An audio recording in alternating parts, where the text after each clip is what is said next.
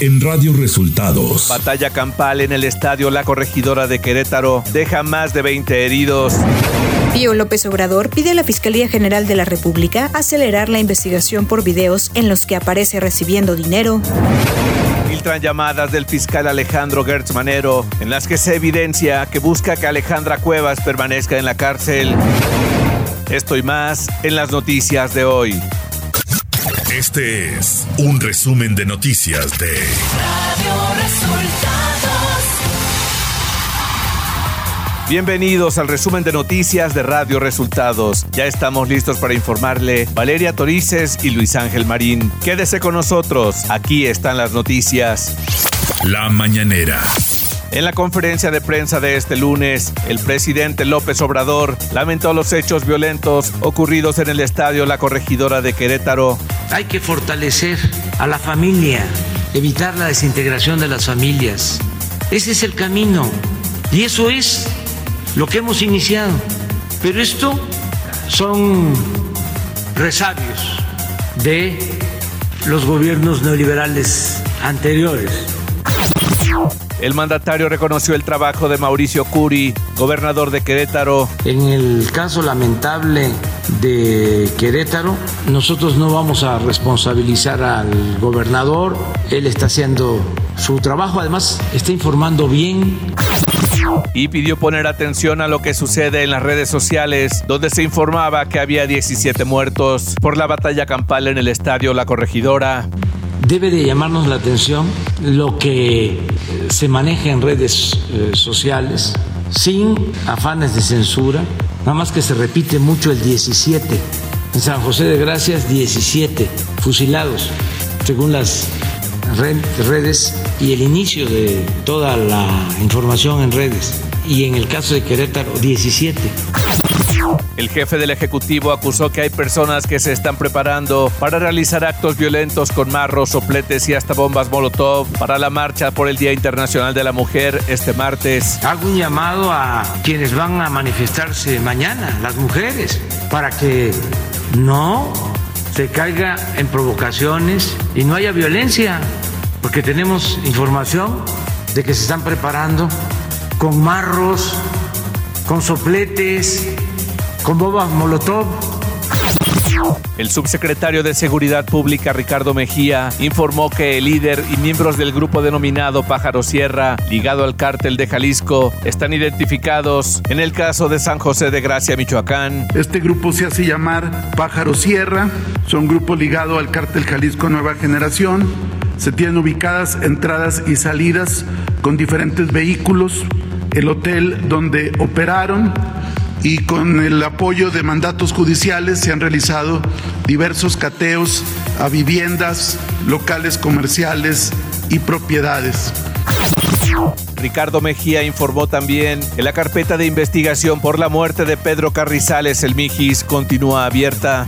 En el caso de Pedro César Carrizales, conocido como Mijis, comentar que nos comunicamos con la, con la viuda, con la familia, y ya autorizaron, como lo dijo el presidente el pasado viernes, que pudiéramos comentar. Sin embargo, nos pidieron no reproducir eh, imágenes sensibles que pudieran eh, afectar también su, su duelo y su, su sensibilidad.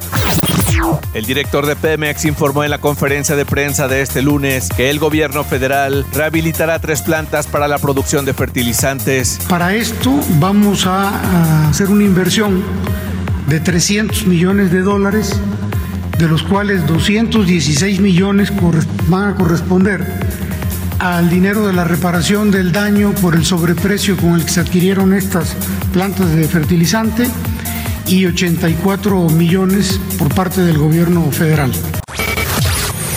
Radio Resultados Nacional. Este sábado se desató una batalla campal en el estadio La Corregidora de Querétaro, en el partido de Gallos Blancos y el Atlas, cuando las barras de ambos equipos se enfrentaron a golpes invadiendo el terreno de juego. La versión oficial del gobernador de Querétaro, Mauricio Curí, informa que hay 22 heridos y ningún fallecido, aunque el periodista David Medrano y algunos medios señalaron que se habla de hasta 17 muertos tras los hechos. El pasado viernes se difundieron cuatro llamadas telefónicas que revelan la intervención del fiscal Alejandro Gertz Manero ante la Suprema Suprema Corte de Justicia de la Nación para buscar una resolución a su favor en el caso que impulsa contra la expareja y la ex hijastra de su hermano Federico, a quienes acusa de haberlo asesinado. Los audios evidencian la estrategia de Gertz Manero para impedir que los ministros apoyen el proyecto del ministro Alberto Pérez Dayan, quien asegura no cumplió con lo acordado y pretende dejar en libertad a Alejandra Cuevas, hija de la expareja de su hermano. Pío López Obrador, hermano del presidente, aseguró este domingo en entrevista con La Silla Rota que espera que la Fiscalía General de la República concluya lo más pronto posible la investigación que hay en su contra por los videos revelados en 2020 por Latinus, en los que se le ve recibiendo sobres de dinero de manos del entonces asesor del gobierno de Chiapas, David León. Pío López Obrador aseguró que es el primer interesado en que se conozca la verdad y que nunca ha presionado a la Fiscalía General de la República para que se archive la investigación en su contra. El PRI celebró 93 años como partido en un evento que reunió a la cúpula priista de todo el país en el auditorio Plutarco Elías Calles. En su discurso, Alejandro Moreno, presidente del partido, señaló que actualmente tenemos al peor gobierno en el peor momento y afirmó, no somos iguales ni queremos serlo. El PRI sí sabe gobernar. En la sesión solemne del Consejo Político Nacional conmemorativa del 93 aniversario del partido, el dirigente nacional aseveró que el tricolor jamás doblará las manos ante un gobierno que divide.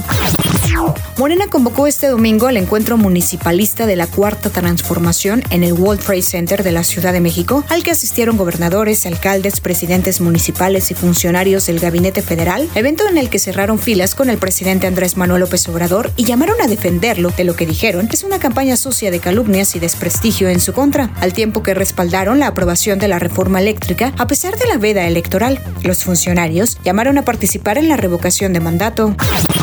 El Instituto Nacional de Transparencia, Acceso a la Información y Protección de Datos Personales, INAI, determinó que la COFEPRIS, Comisión Federal para la Protección contra Riesgos Sanitarios, debe entregar la información solicitada por un ciudadano sobre la vacuna Cancino contra COVID-19, así como los protocolos acerca de los refuerzos que ésta requiere. La organización ciudadana Sí por México inició el proceso para instalar comités regionales en cada uno de los estados del país para trabajar y dar forma al proceso para la elección de un candidato presidencial único de la oposición en 2024. Aguascalientes y Chihuahua fueron las dos primeras entidades donde se instaló un capítulo estatal de Sí por México, con el objetivo de ir permeando en la ciudadanía y construir un proyecto de nación surgido de la gente y no de la cúpula de los partidos políticos. Economía.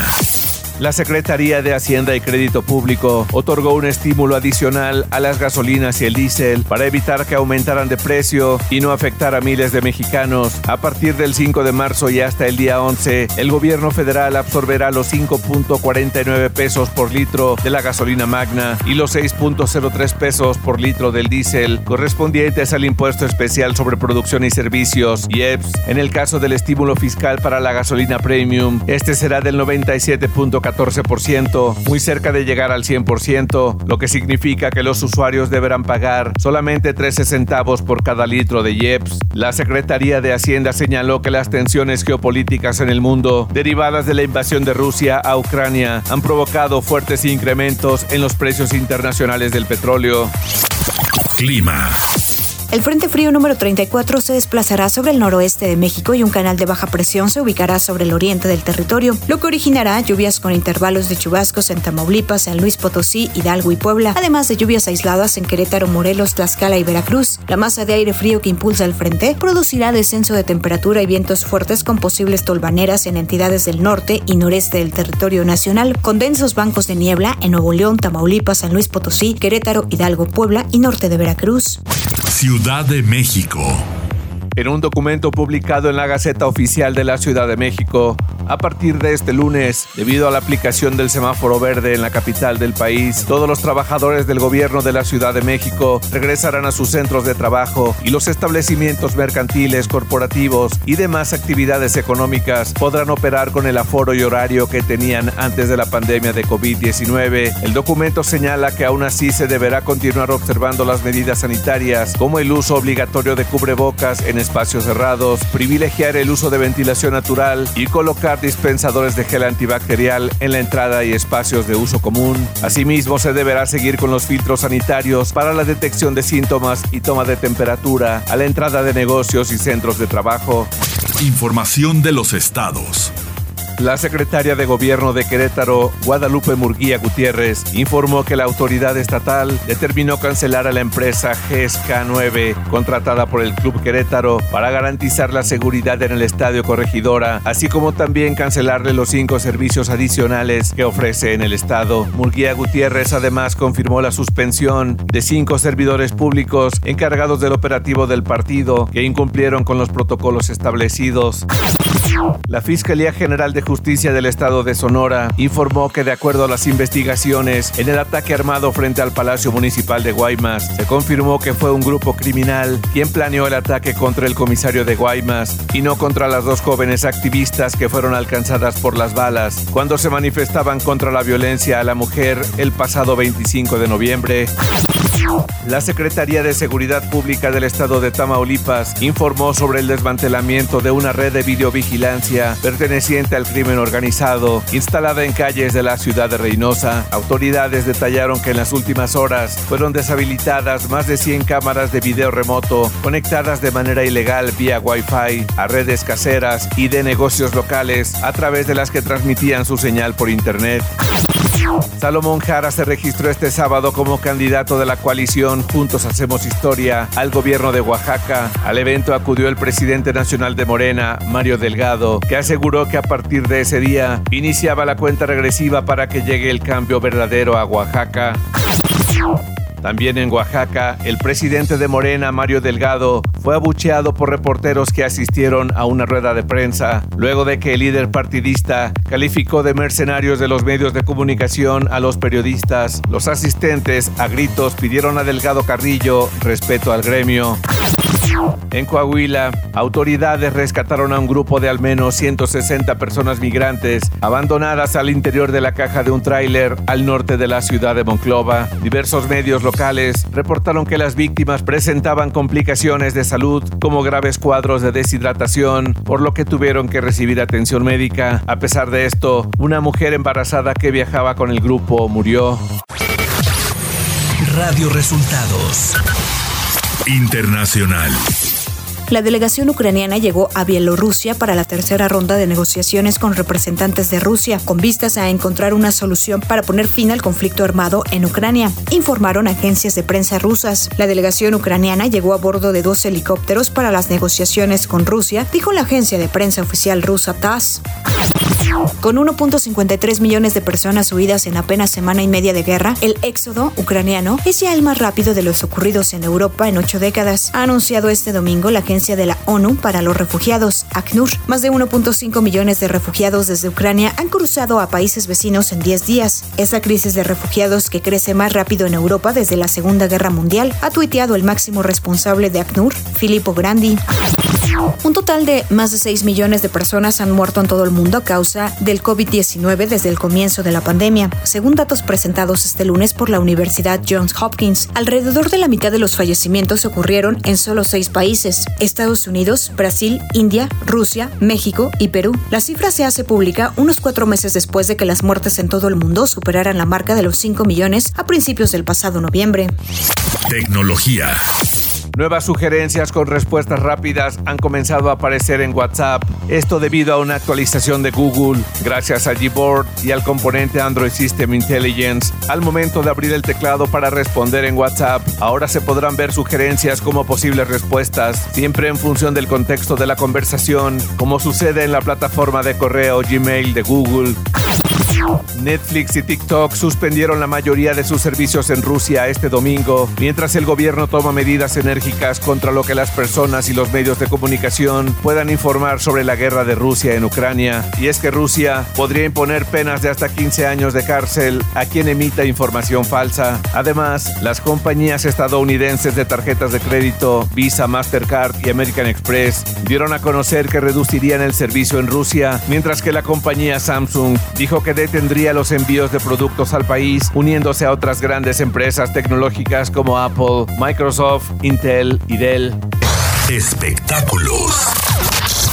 El esperado reboot de superhéroes de Warner Bros., The Batman, llevó la alegría a las salas de cine este fin de semana. La película generó 128.5 millones de dólares en ventas de entradas en Estados Unidos y Canadá en su fin de semana de estreno, según informó Warner Bros. Es el segundo mejor estreno en lo que va de la pandemia.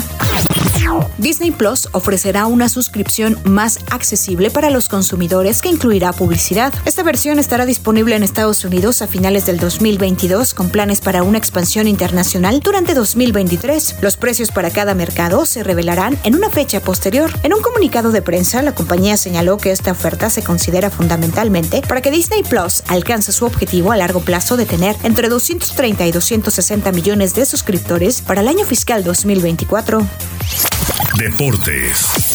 El presidente de la Liga MX, Miquel Arriola, informó este domingo en conferencia de prensa que las barras y grupos de animación de equipos visitantes no tendrán acceso a los estadios de la liga. Además, queda suspendida toda actividad relacionada con el fútbol en el Estadio Corregidora de Querétaro y sobre la posible desafiliación del Club Querétaro, Miquel Arriola dijo que es una entre varias opciones que se han analizado.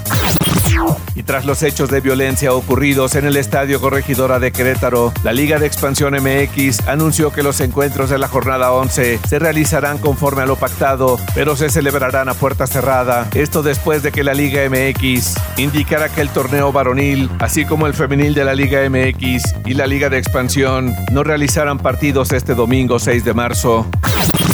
Y hasta aquí las noticias en el resumen de Radio Resultados. Hemos informado para ustedes Valeria Torices y Luis Ángel Marín. Que tengan un excelente inicio de semana.